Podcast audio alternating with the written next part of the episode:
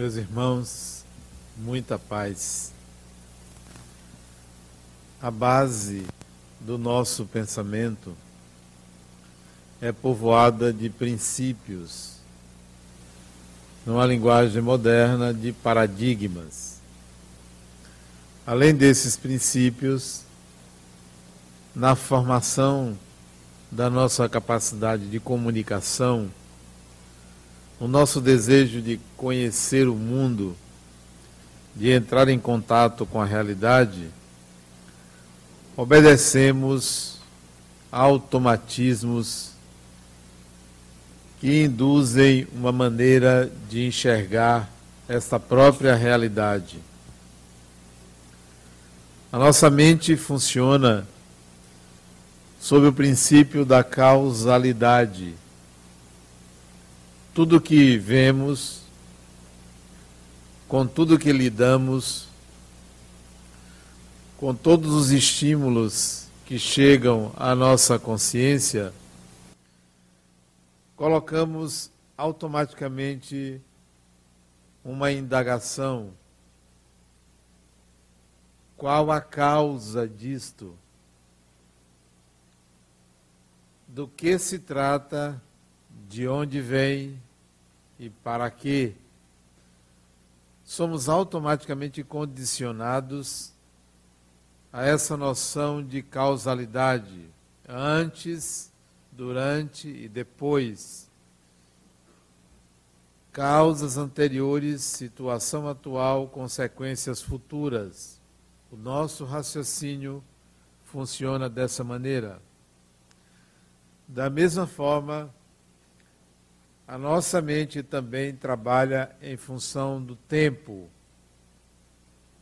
O eu, o ego, a sua identidade pessoal, está sempre buscando um referencial temporal, cronológico. Embora o espírito seja imortal, embora haja esta condição mas a consciência trabalha no tempo, no limite,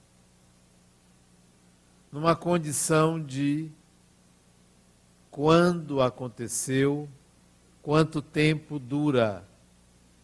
Quantificamos os eventos, isto é uma condição mental. Dificilmente fugimos disso. Se alguém foge do tempo, se alguém não raciocina com o tempo, nem com a causalidade imediata, disse que a pessoa psicotizou ou esquizofrenizou, porque saiu do tempo, não se encontra nessa realidade, no momento presente, alienou-se ainda dentro desse raciocínio, estamos sempre buscando um responsável, uma causa humana para os eventos. Se não é humana, é da natureza. Se fôssemos crianças e saíssemos à rua e não conhecêssemos a origem da chuva, perguntaríamos: quem está molhando? Como somos adultos, não perguntamos quem. Sabemos que se trata de um fenômeno produzido pela natureza, que tem uma causa, uma origem. O fenômeno espiritual, portanto, causa estranheza, porque a maioria não considera que aquilo possa ser produzido por um espírito. Então, tem dúvida, descrê, não encontra uma explicação dentro da sua lógica causalista.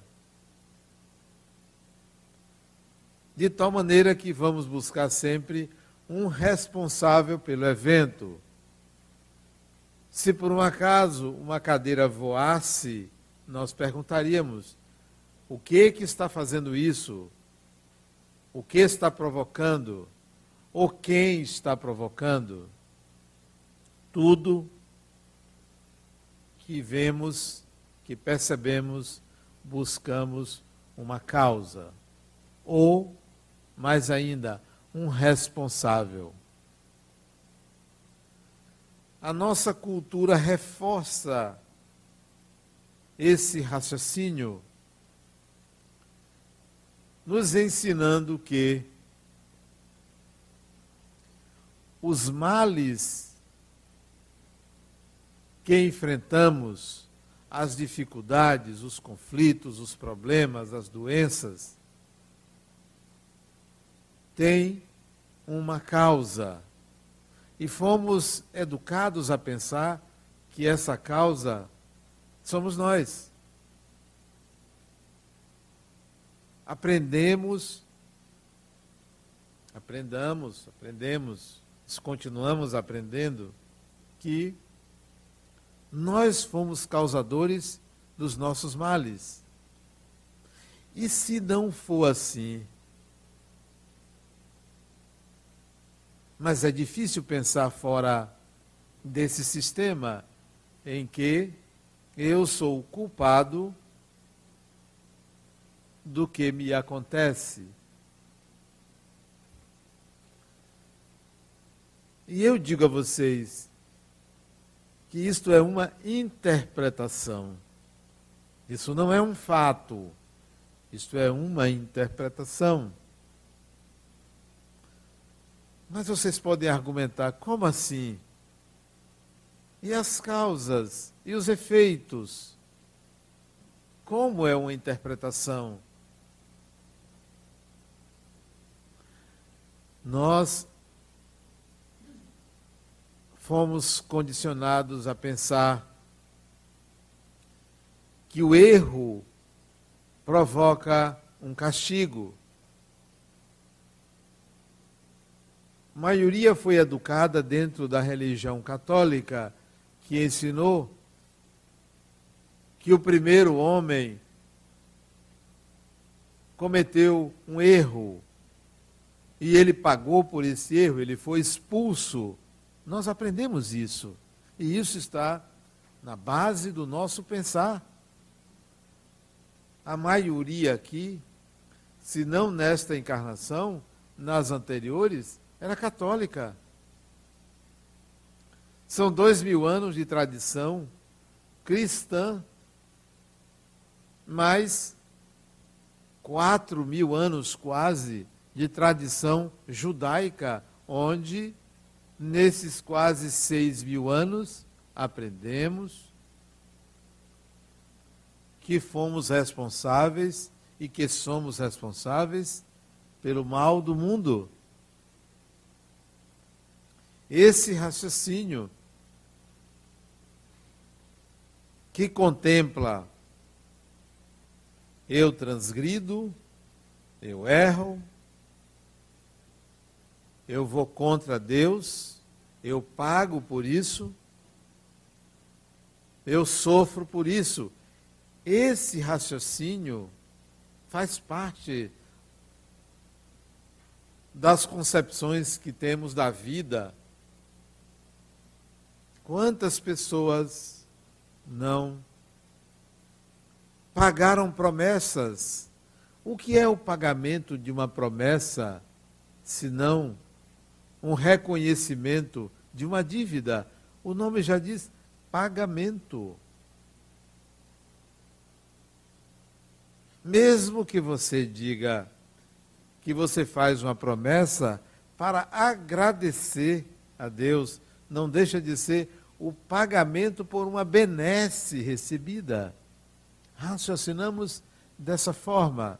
E eu continuo dizendo a vocês: isto é uma interpretação. Porque o funcionamento da vida é diferente disto. E vou explicar por quê.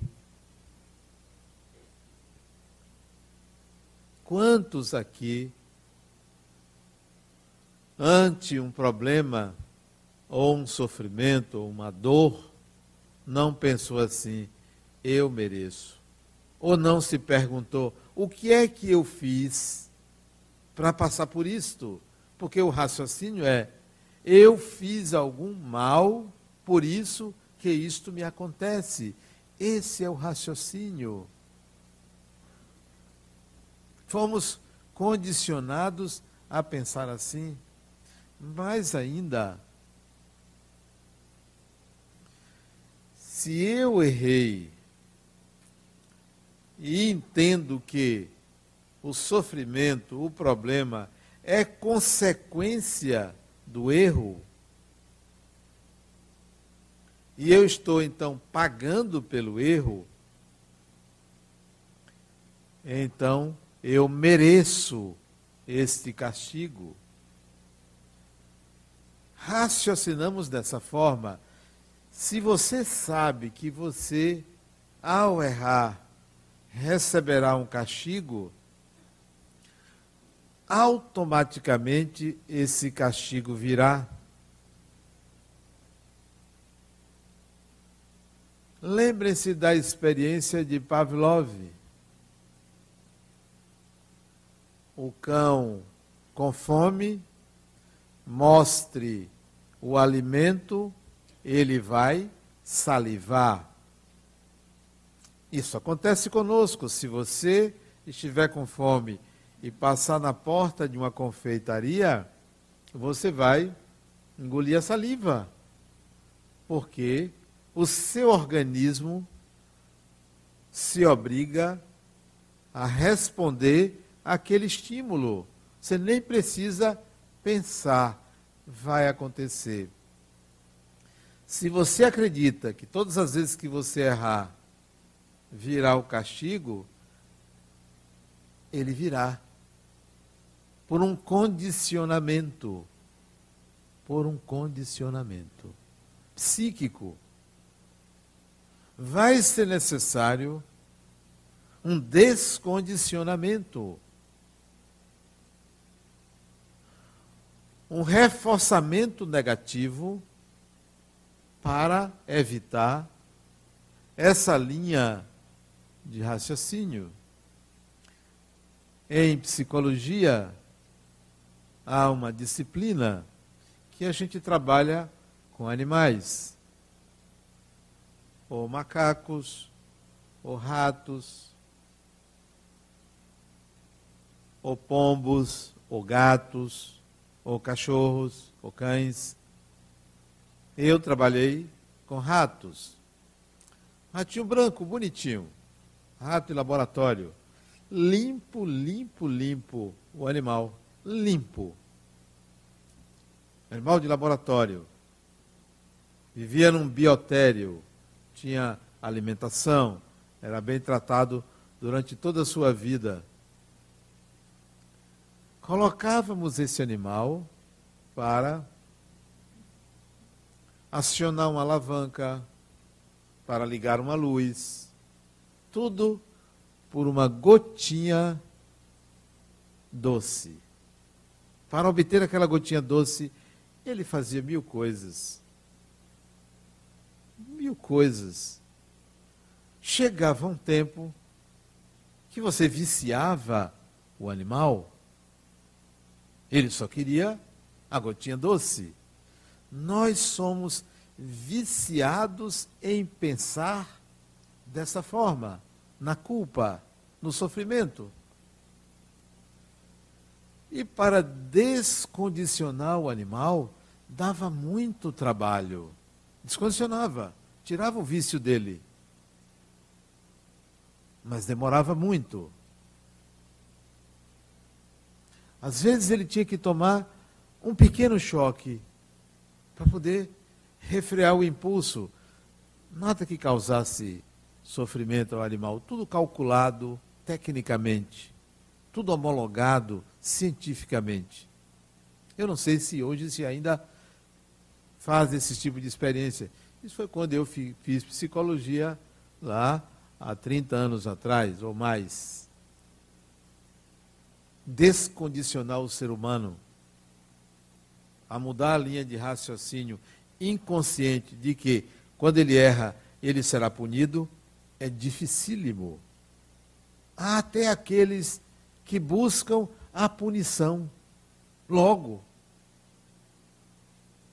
Se autoflagelam, acreditando que se se impõe um sofrimento, merecerá uma absolvição divina. Quantos não se flagelam conscientemente dessa forma, mas se flagelam de outra maneira? Se punem sem necessidade, sofrem sem necessidade, se agridem sem necessidade. Tudo por conta de um raciocínio antiquado, antiquíssimo. Não. Não se sintam culpados nem pela intencionalidade do ato que vocês consideram mal, contrário a esta ou aquela lei. Não. Retirem essa palavra do vocabulário. Culpa. Ela é um poderoso mecanismo que atrai a obsessão espiritual, a culpa. A obsessão espiritual pela culpa. É claro que vocês vão pensar assim, mas espera aí, como? Então isso vai virar uma anarquia? Eu vou fazer um bocado de coisas erradas e não devo me sentir culpado? Isso é uma patologia?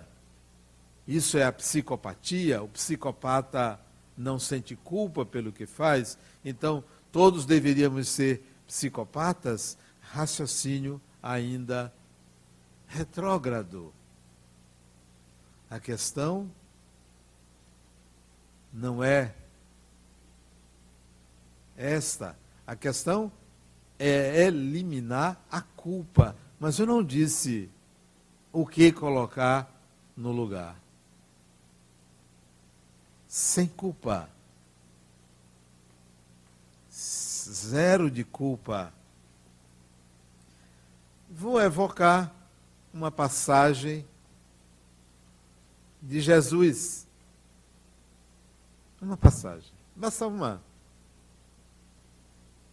Só para reforçar o raciocínio de vocês acompanharem. A passagem dos homens adúlteros. Vocês lembram dessa passagem? Aliás, tem o nome da passagem da mulher adúltera, mas é a passagem dos homens adúlteros, né? Lembram dessa passagem? Está escrito a mulher adúltera. Que seja a mulher adúltera. Porque só há adultério se há duas pessoas. E havia muito mais homens do que mulheres. Iam apedrejá-la, vou sintetizar, iam apedrejá-la, e ele disse aquela famosa frase: atire a primeira pedra aquele que, que estiver sem pecado, que nunca errou. E foi saindo. Primeiro os mais velhos, e não ficou ninguém. Ele e ela. Ele e ela. Olha o raciocínio descondicionado da culpa dele. Descondicionado. Onde estão aqueles que ele condenavam. Todo mundo foi embora. Ele disse: Tampouco eu lhe condeno. Vá e não faça mais. Acabou. É o raciocínio de alguém que não está condicionado à culpa. Porque ele podia ter dito: Você errou, você não devia ter feito isso. Eles erraram, mas você também. Não. Porque a questão não é buscar um culpado. E nós estamos sempre buscando um culpado. Ou somos nós, ou é alguém. Geralmente, por um mecanismo chamado de projeção, nos demoramos para assumir em nós, encontramos o outro. O culpado é o marido, é a mulher, é o síndico, é o prefeito, é o governador, é o deputado, é o senador, é o presidente, é fulano. O culpado é todo mundo. Temos sempre que achar, isso está na base do nosso pensar. Projetamos. Em outra passagem, o próprio Jesus colocou que é mais fácil enxergar a trave, o, o, o cisco no olho do outro, do que a trave no seu olho. Por causa da projeção, é um mecanismo de projeção, é um mecanismo de defesa, porque todo ser humano tem dificuldade de aceitar ser crucificado.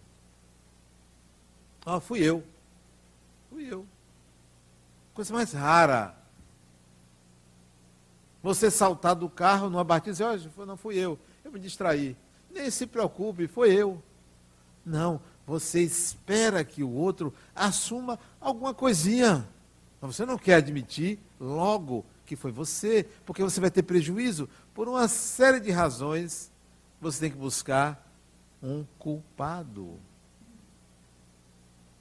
E a criatura humana sofre por conta desse raciocínio.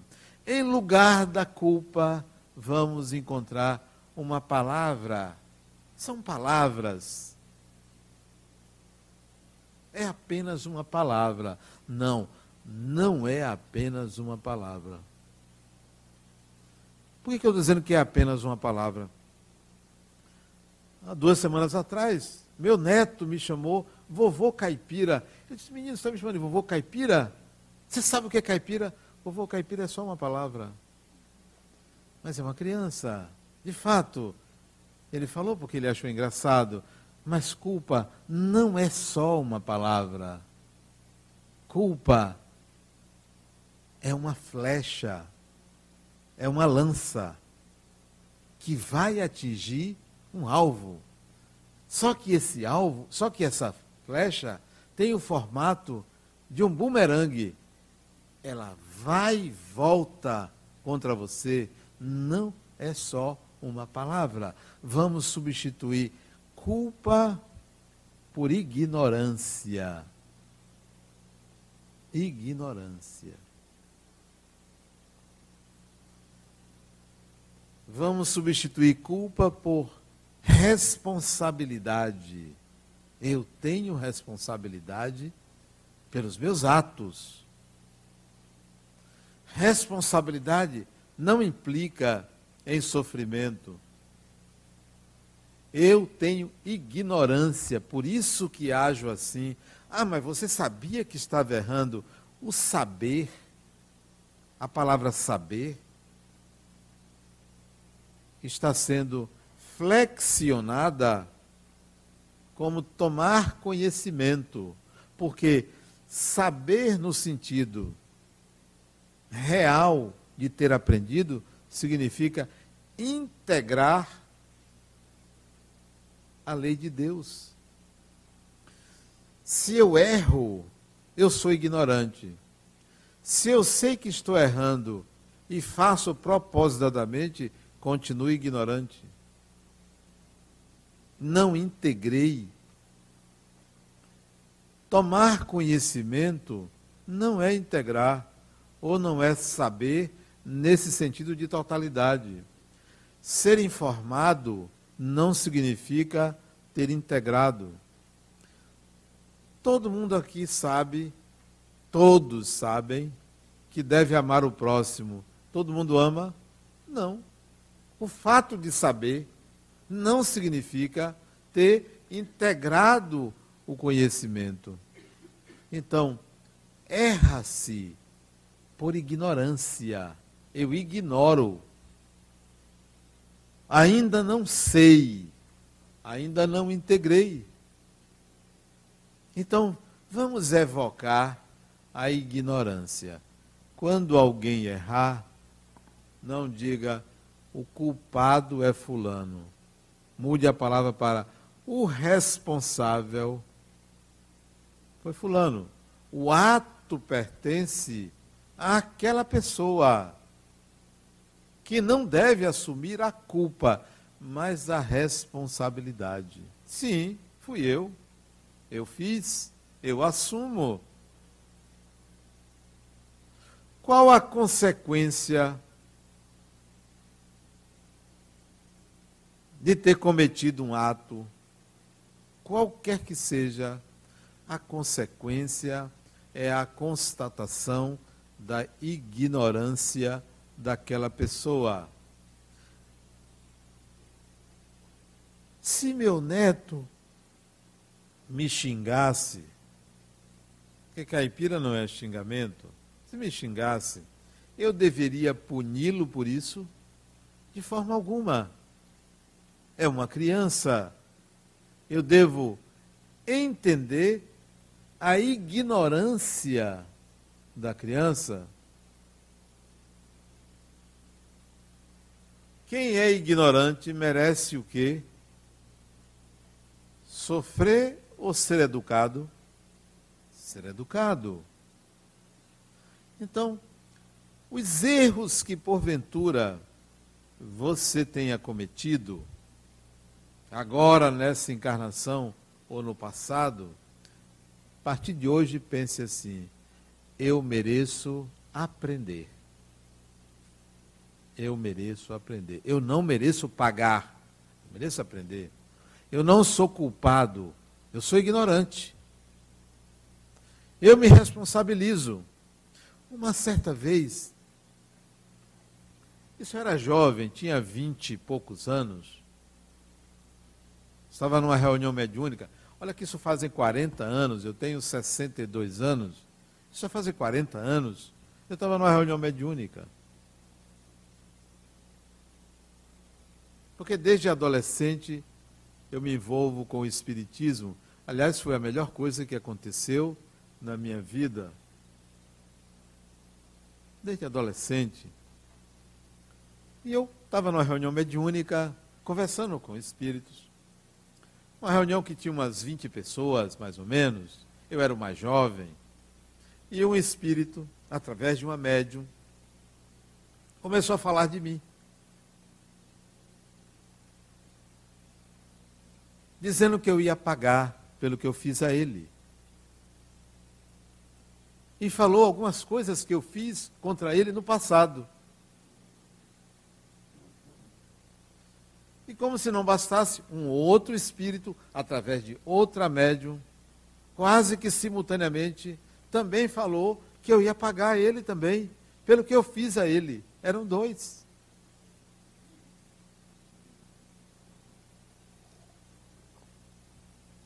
Eu sei que disseram atrocidades a meu respeito. Eu tenho um, um, um hábito de. Se por acaso acontecesse uma tragédia aqui, eu ficaria parado. Eu não tenho o impulso de fazer alguma coisa imediatamente. Eu tenho que me situar para saber o que é está acontecendo e o que é que eu devo fazer. Acho que já morreu todo mundo e eu ainda estou pensando no que fazer. Se alguém me agride, eu não tenho o impulso de responder logo. Eu fico pensando, para depois eu encontrar uma forma de agir. Eu sou, sempre fui assim. Há um delay entre o momento e a minha resposta. Então, eu ouvi aquilo ali e fiquei calado. Não sabia o que responder. O dirigente da reunião disse: Adenauer, você não vai dizer nada? Aí disse: Eu vou dizer.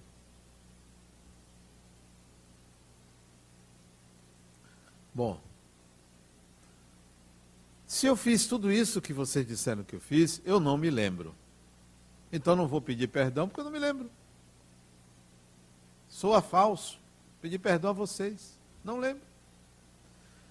A gente só tem o que merece. Se eu fiz isso a vocês, é porque vocês mereceram. Mereceram. Não vou pedir perdão, porque não lembro. Se lembrasse, pediria. Se fiz, vocês mereceram. Porque a gente só tem o que a gente considera que merecemos. Bom, eu quero que vocês dois andem comigo. Isso eu era jovem, andem comigo. Vocês vão ver que hoje eu não sou capaz de fazer isto. Não sou. E eles dois passaram a andar comigo. Só que eu ia para o centro espírita segunda, quarta, sexta, sábado e domingo. Ainda ia para orfanatos, hospitais, abrigos, asilos, para visitar doentes, isso desde jovem. Eu acho que eles se transformaram em espírita, não teve jeito. Porque ninguém aguenta isso. Quem aguenta andar com uma pessoa? Não bebo, não fumo, não tinha esses hábitos perniciosos. Então, passaram a andar comigo, não teve jeito. Ande.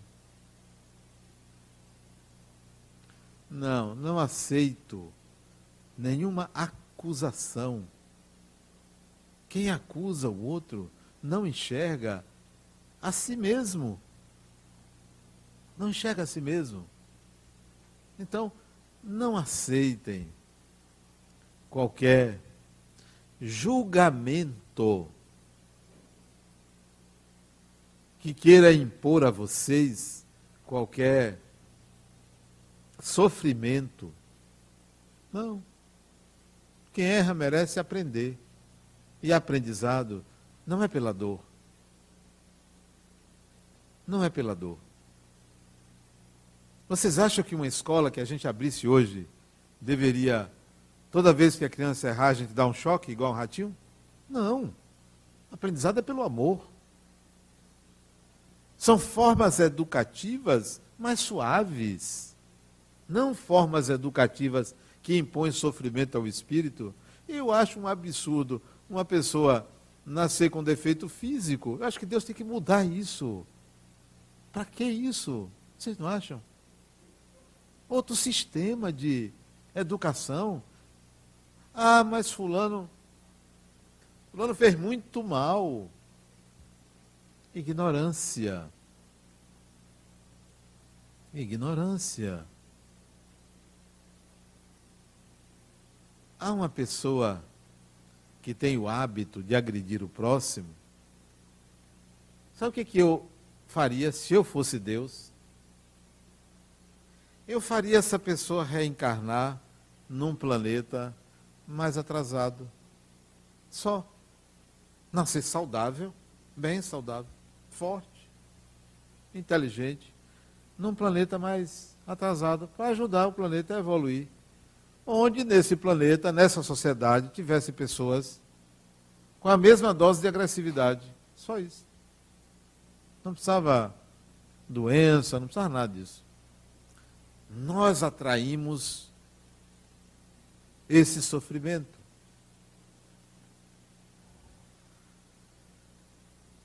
Se você pega uma pessoa que tem um câncer, eu tenho um amigo que ele está de câncer.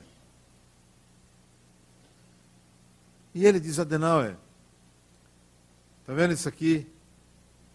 é o meu passado, dessa encarnação. Eu fiz muito mal às pessoas. Eu era um homem muito agressivo. Não sei como minha mulher me aguentou. Porque eu maltratei ela.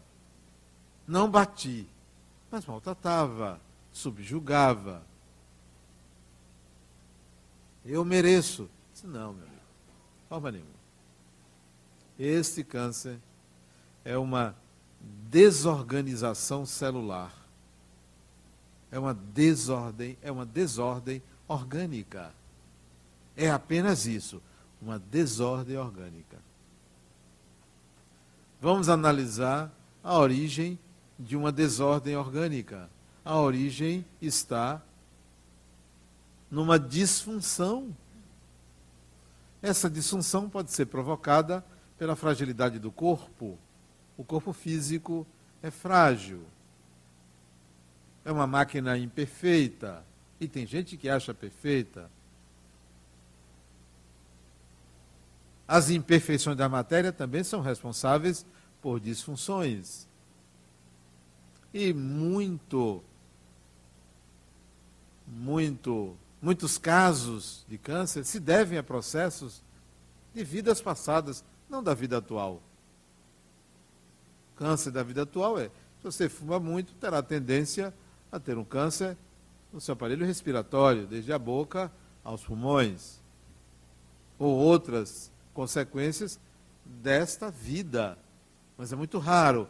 Em geral, são processos que se acumulam de várias encarnações por uma consciência que se sente culpada.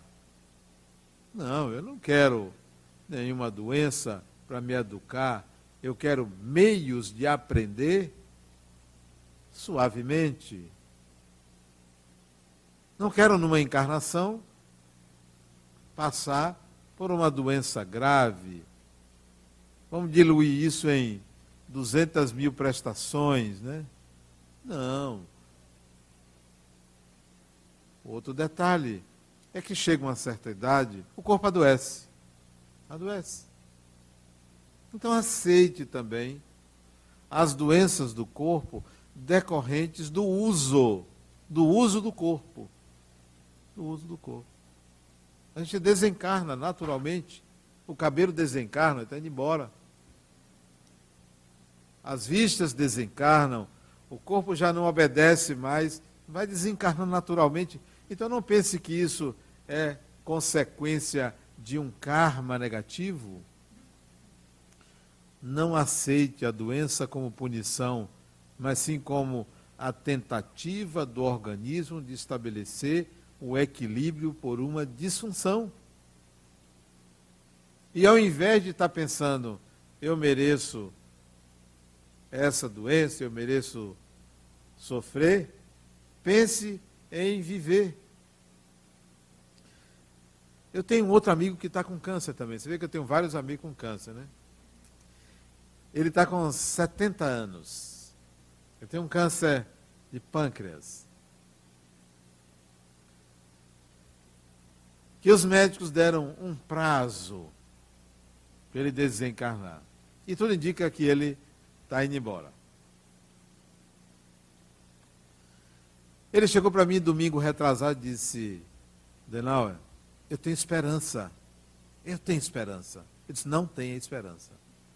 Estava eu, a mulher dele uma amiga da mulher dele, a filha deles. Não tem esperança. Como não tem esperança? Eu tenho esperança que eu vou me curar. disse, não tenha.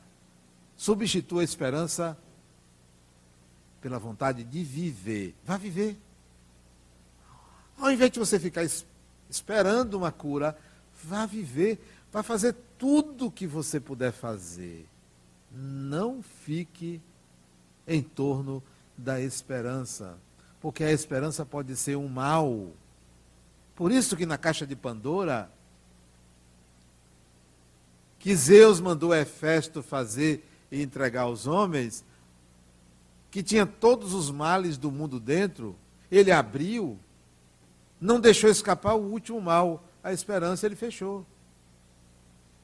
Não, essa esperança é o mal. Vá viver. Quer resolver? a ignorância do passado, vá viver para aprender e não para pagar. O bem não deve ser feito para pagar o mal, o bem deve ser feito para aprender a ser uma pessoa boa. É para isso, não é para pagar o mal.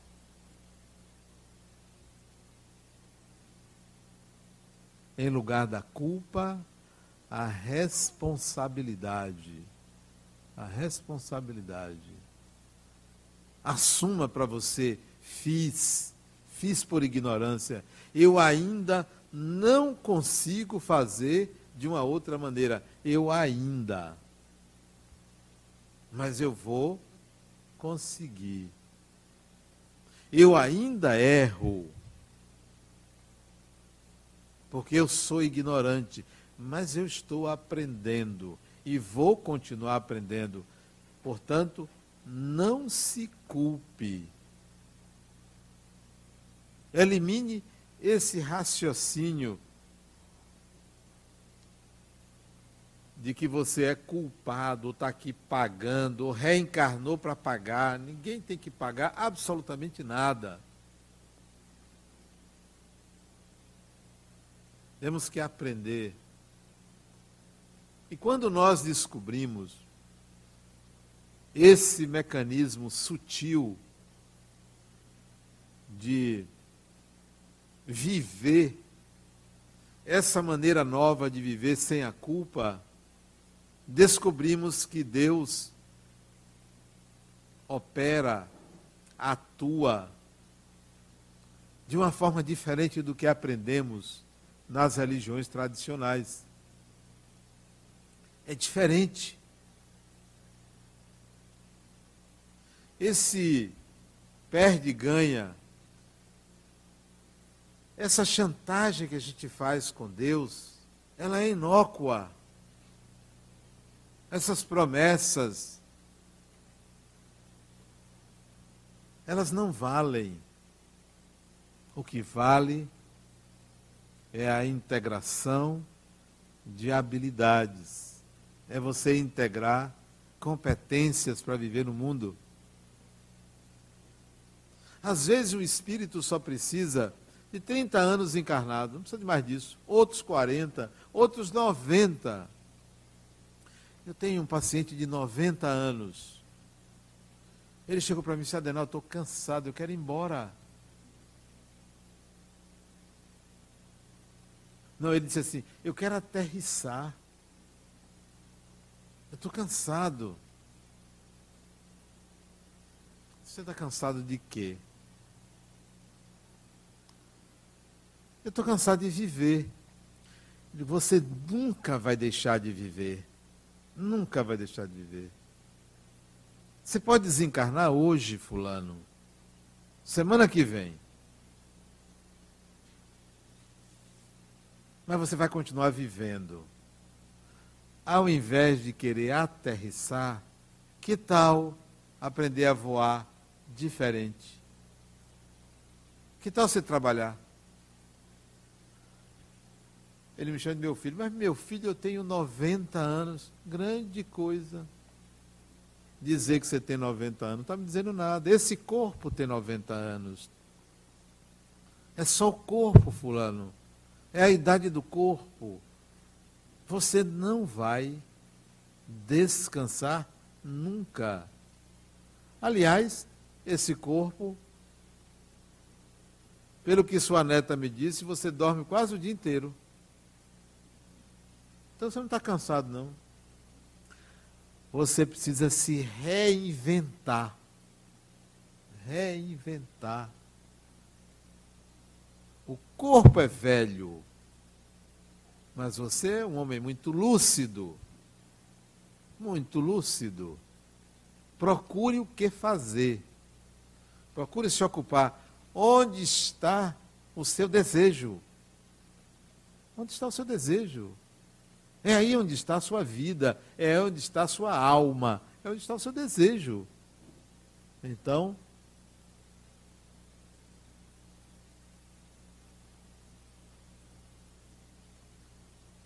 o processo de evolução, o processo de integração de habilidades, ao invés de estar pensando na doença e em reparar o mal, trabalhe para adquirir novas habilidades. Trabalhe para a evolução e não para passar uma borracha no passado. Fez, está feito.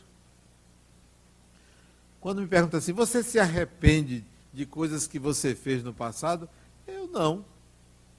Eu faço diferente, mas me arrepender, na época que eu fiz, eu achava que era a melhor maneira de fazer.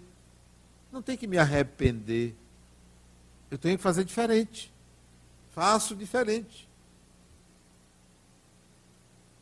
Se agredi e me lembro, peço desculpas, peço perdão, mas não vou atrair qualquer culpabilidade.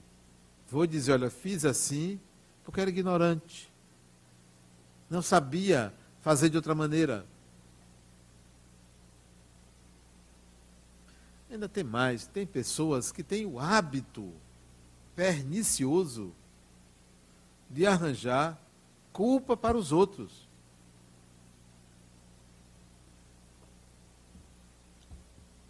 A pessoa vem doente.